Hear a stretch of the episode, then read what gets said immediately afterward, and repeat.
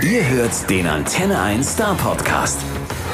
Also heute, heute am Telefon direkt from St. Gallen, Switzerland. Marc Frischknecht. Vielleicht dem einen oder anderen schon ein bisschen besser bekannt unter seinem Künstlernamen Yes, I'm very tired now. Hallo Marc, schön dich zu hören. Ja, hallo. Äh, sag mal, Yes, I'm very tired now, dein Künstlername, klingt ja eher erstmal nach einem Song als nach einem Namen. Was, was willst du damit sagen? Der Slogan, der kam auch in einer meiner ersten Songs vor, ähm, aber eigentlich der, der, Ausdruck dafür ist, ähm, eigentlich seit Kindesbeinen habe ich äh, Probleme mit, mit dem Schlaf in der Nacht und dann immer, wenn mich Leute gefragt haben, hey Marc, wie geht's dir? Dann war meine Antwort da steht so, ja gut, aber ich bin einfach müde. Und irgendwie hat sich dann das so ergeben, dass das jetzt mein Künstlername ist. Yes, I'm very tired now. Das heißt, eigentlich wirst du erst, äh, wenn es dunkel wird, wieder wach. Eigentlich schon, ja. Das habe ich irgendwie zieht sich das so durch, ja. Dann haben wir jetzt mittags natürlich einen ganz blöden Zeitpunkt für dich erwischt. Aber da ich, musst du ich jetzt krieg's durch. Hin. Ich krieg's hin. Also ich habe mir einen Kaffee hingestellt, mir geht's ähnlich äh, und ich hoffe, du bist auch entsprechend ausgerüstet. Ja, ja. Ähm, die Musik produzierst du ja ganz allein. Live allerdings habe ich nachgeguckt, bist du durchaus mit Unterstützung unterwegs. Und wie ist das jetzt zu verstehen? Verstehst du dich mehr als Einzelkünstler oder mehr als Band? Also ich bin schon, der kreative Prozess ist äh, Einzelkünstler, also ich mache das wirklich alles selbst. Äh, komponiere die Songs, nehme die Instrumente selbst auf. Ich glaube, ich hätte nicht mehr die Nerven, zum mit mehreren äh, Musikern zusammen einen Song zu machen. Das habe ich sehr viele Jahre so gemacht. Und jetzt äh, mag ich so, dass es hat äh, ja keine Diskussionen und nichts, sondern einfach, ich mache meine, meine Songs für mich. Und dann kommt die Band dazu, denen gebe ich den fixfertigen Song und wir proben ihn für die Live-Konzerte. Das heißt, äh, keine Diskussion mehr über den Gitarrensound, äh, warum klingt das Schlagzeug so, warum ist der Break hier, das war alles zu nervig. Ja, genau. Ich glaube, ich habe zu viele Schlagzeuger äh, schon in meiner Musikkarriere mit dem verärgert, weil ich äh, ganz klare Vorstellungen habe, wie, wie die einzelnen Instrumente klingen sollten. Und da habe ich dann irgendwie mal gedacht, ach komm, ich mache es einfach selber. Und äh, du programmierst sicherlich einiges, äh, aber du spielst auch einiges selber ein. Was, was für Instrumente spielst du dann? Du musst ja irgendwie alles selber können. Ja, also ich spiele ähm, Gitarre, äh, Klavier, ähm, Schlagzeug, Bass, äh, verschiedene Synthesizer und programmieren tue ich ab und zu elektronische Sachen oder mal ein, ein Synthi MIDI-mäßig noch ja, hinzu. Aber ich versuche schon, dass es ähm, sehr live ist und dass, dass wirklich noch Instrumente dahinter stehen. Echte Instrumente, sage ich mal. Das macht ja auch ein bisschen die, die Mischung aus vom, vom neuen Album. Da gibt es ja jede Menge elektronische Momente, gab es bei dir immer, aber eben eben dann auch Indie-Gitarren. Äh, wo fühlst du dich da mehr zu Hause? So im Indie-Pop oder in der elektronischen Richtung? Ja, das ist äh, für mich, ich sage immer, die, die, die, Musik ist zu divers, um sich einfach irgendwo festzuhalten, sondern äh, ich mag so die Vermischung von verschiedenen Musikrichtungen und ähm, ist bei mir wirklich auch immer wieder so tagesformabhängig. Manchmal ist es mehr das Elektronische, dann habe ich wieder sehr gerne eine laute Gitarrenband und das versuche ich alles so bei meiner Musik zu vermischen. Okay, Test äh, gleich mal äh, auf die heutige Tagesform. Was für Musik hörst du heute? Äh, bis jetzt habe ich äh, noch nicht so viel gehört, weil wir haben heute Abend ein Konzert. Ich hatte letzte Nacht noch mal eine Probe und muss jetzt etwas äh, ruhiger in den Tag starten. Aha, da reden wir gleich noch drüber. Jetzt lass uns mal kurz über die aktuelle Single reden. Die heißt I Try the Summer. Lass uns doch mal eben kurz reinhören. I tried the summer,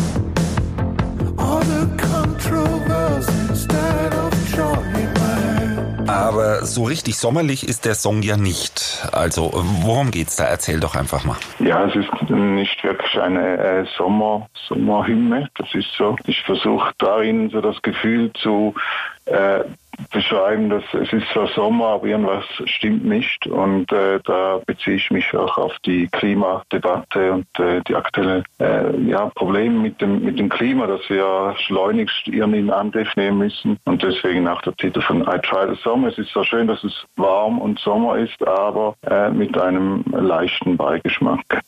Das ist gerade ein Thema, das wegen Corona irgendwie ein bisschen auch in den Hintergrund zu geraten scheint. Also bei uns zumindest ist es so, bei euch auch. Ja, leider schon, ja. Und das äh, ähm, ja, finde ich äh, gar, gar keine gute Entwicklung, weil wir, wir verlieren das große Problem aus den Augen und beschäftigen uns im Moment. Klar, es ist ein, aktuelles Problem, aber langfristig haben wir andere Sachen, die wir lösen müssen. Ja, und wenn wir das aktuelle Problem gelöst haben, aber das langfristige nicht, dann sind wir trotzdem, ich darf das sagen, im Arsch. Genau, ja. Ich habe mir das Video dazu angeguckt. Das ist wieder was ganz anderes. Und außerdem ziemlich starker Tobak. Wie bist du auf die Idee gekommen? Ja, die Idee ist nicht von mir, sondern vom Regisseur Dennis Ledergerber, mit dem äh, habe ich schon einige Clips gemacht. Wir sind da ähm, so Seelenverwandte, was, was äh, unsere also unsere Kunst und Film, Musik so verbindet. Und ich kann ihm jeweils einfach alle neue Songs rübergeben und sagen, schau, äh, was spricht dich an, wo hast du eine Idee dazu? Und dann macht er das einfach. Und ich erhalte dann am Schluss das Endresultat. Und bis jetzt hat er es immer äh, sehr gut getroffen, die Musik in Bild umzuwandeln. Ja, er macht da einen ganz eigenständigen Film draus. Ne? Also muss man sich eigentlich beides getrennt mal reinziehen. Einmal den Song mit Text und Aussage und dann nochmal diesen, diesen Film im Video. Ja, genau, ja, es sind auch zwei verschiedene Paar Schuhe. Genau. Dein neues Album 100 Years ist ja jetzt mal nicht gerade voll mit guter Laune Popnummern. Stattdessen kommst du, finde ich, sehr nachdenklich und, und auch melancholisch daher. Ist das so Ausdruck deines derzeitigen Zustands oder woher kommt das? Also ich glaube, so die gute Laune Musik, die ist schon genügend abgedeckt und ich bin eher ein, ja, sage ich mal, vielleicht äh, nachdenklich, melancholisch unterwegs und äh, ich sage immer, ich kann keine Schönwettersongs machen, ich kann keine gute Laune Musik machen. Für mich ist die Musik so ein Ventil, zum halt gewisse schwere Themen zu äh, verarbeiten versucht das aber dann immer noch so zu verpacken, dass nicht irgendwie dann, wenn man das Album durchgehört hat, äh, alle am Weinen sind oder zu, zu abschrecken wirkt. Aber für mich sind die, die, die ja, dunklen Themen wichtiger, um das in eine Kunstform zu bringen. Und ich finde ja auch, also wenn man sich zum Beispiel das Tracklisting anguckt und, und das gen genau inspiziert und durchhört. Ich meine, erster Titel heißt Hold On. Ist ja schon sowas wie, wie, wie, wie Hoffnung und äh, Track Nummer 10, 11 lasse ich mal weg, aus anderen Gründen. Aber Track, Track Nummer 10 ist dann It's Okay. Äh, das gibt dem Ganzen schon irgendwie was Versöhnliches, oder liege ich da richtig? Ja, definitiv, ja. Also ich sage immer, es, die, die Situation ist verzwickt, aber es geht irgendwie weiter, es muss irgendwie weitergehen. Äh, ich habe auch zwei Kinder und, und äh, es gibt sehr viele schöne Momente im Leben und äh, für mich ist auch die Musik, das Musikmachen was Positives und das hast du auch sehr gut erkannt, ja, dass das so, es ist die Aufbruchstimmung, die soll schon auch drin sein. Und du bist so ein Albumkünstler noch, weil es ja immer mehr Leute gibt, die Einzeltracks veröffentlichen. Noch ein Track und dann noch einer und noch einer und irgendwann kommt dann mal Best of Tracks. Du legst da schon noch Wert drauf auf das Albumkonzept. Ja, selbst höre ich auch, äh, ja, schon noch, äh, für mich ist halt drei Minuten 40 zu wenig, um, um irgendwie ein, ähm, ja, etwas zu betrachten. Es geht bei mir ja dann weiter. Wie ist die Sicht des Künstlers? Was haben sie sich überlegt? Wie sind die Dramaturgien von den verschiedenen Songs? Und äh, da bin ich schon noch oldschoolig unterwegs und ich habe auch das Gefühl, dass äh, für diese Art von Musik auch äh, einfach mehr Zeit äh, benötigt wird, zum, zum eine Geschichte zu erzählen. Ja, man muss sich absolut darauf einlassen, aber ich meine, das lohnt sich. Das heißt also 100 Years bitte äh, mal am Abend, wenn man Muße hat, in Ruhe anhören, zumindest beim ersten Mal und dann so oft wie möglich. Ich glaube, da, da liegen wir dann richtig. Ich möchte in noch einen Song reinhören und das ist fast so eine Art Bonustrack, finde ich zumindest irgendwie. Das ist ein David Bowie Cover. Lass mal kurz reinhören.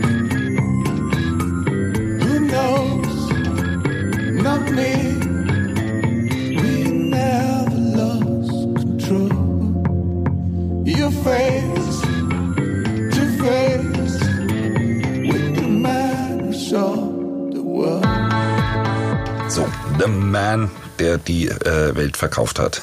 Wie kam's, wie kam's dazu?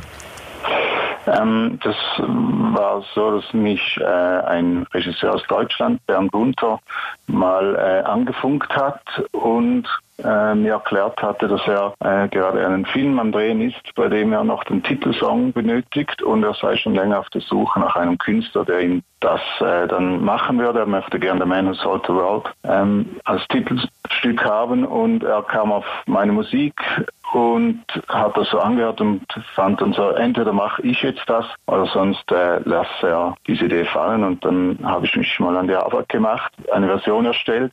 Wir haben einmal telefoniert, ich wusste überhaupt nicht, was er erwartet, habe ihm dann diese Version gesendet und er war begeistert und so. Ja, dachte ich dann auch, ähm, nehmen wir den auch noch aufs Album, wirklich so als Bonustrack. Und der, also- also zum einen mal bin ich der festen Überzeugung, David Bowie würde diese Version, weil sie wirklich sehr eigenständig ist, grandios finden. Ich Äh, hoffe ja. der Film heißt War Photographer, also Kriegsfotograf. Und den kann man gar noch nicht im Kino angucken. Der ist nämlich gerade verschoben. Und ich habe dann noch nachgeguckt, ob es da irgendwo einen Trailer gibt. Ja, für einen gleichnamigen Film, der schon über zehn Jahre alt ist. Aber für den Film habe ich keinen gefunden. Aber was ich gefunden habe, ist ein Video. Und in dem Video scheint es schon Filmausschnitte äh, zu geben. Ist das richtig? Genau, ja. Den, den Video zum Song, den haben wir schon rausgegeben. Der Film hätte auch im Frühling in die Kinos kommen sollen. Warum, wissen wir alle, dass es nicht so war. Ähm, aber den Songclip, den geht schon mit Ausschnitten vom Film, ja. Und, und wann ist es soweit? Wann, wann kommt der Film? Weißt du da schon was? Ich glaube, äh, also ich habe jetzt keine aktuelle Info. Ich weiß einfach, dass das alles sehr schwierig ist, was die Filmbranche betrifft, weil halt jetzt auch äh, alle großen Produktionen verschoben werden und dass da alle so zuwarten. Ich denke, das wird erst nächstes Jahr der Fall sein. Ja, wahrscheinlich, weil im Herbst, wenn überhaupt Kino ist, dann ist erstmal Krieg der Superhelden, habe ich den dunklen Eindruck, James Bond Ja, genau. gegen, gegen den Rest der Leute, die komische Masken tragen. Sagen wir, das Album, hast du das vor oder, oder nach dieser Corona-Krise aufgenommen? Also, also während? Nein, eigentlich war das schon zuvor äh, beendet. Ich wollte es auch schon früher rausgeben. Das war eigentlich geplant auf äh, März, dann mit der Tour zusammen. Äh, aber als dann die Tour zusammenbrach, haben wir auch den Release verschoben. Ähm, ob das jetzt der richtige Zeitpunkt ist, weiß ich auch nicht, weil äh, die Situation ist ja noch nicht viel besser, gerade für Konzerte.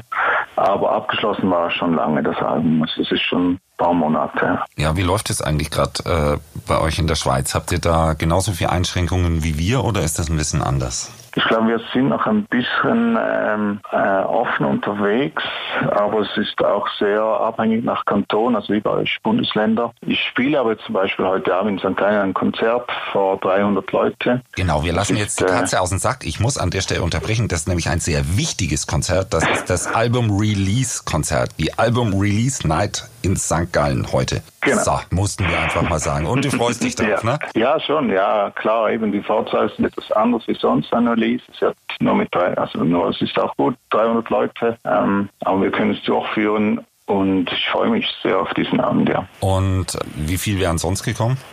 Also die Halle hat äh, 450 bis 500 Leute Platz und das wäre sicherlich äh, ausverkauft gewesen, ja. Jetzt, jetzt äh, sind sie dann alle, also bei uns läuft sowas gerade so mit Stühlen ab. Da kannst du dich so auf einzelne Stühlchen setzen oder so. Dürfen bei, bei euch die Leute wenigstens stehen oder ein bisschen feiern oder, oder werden die dann auch zum Platz geleitet wie im Theater?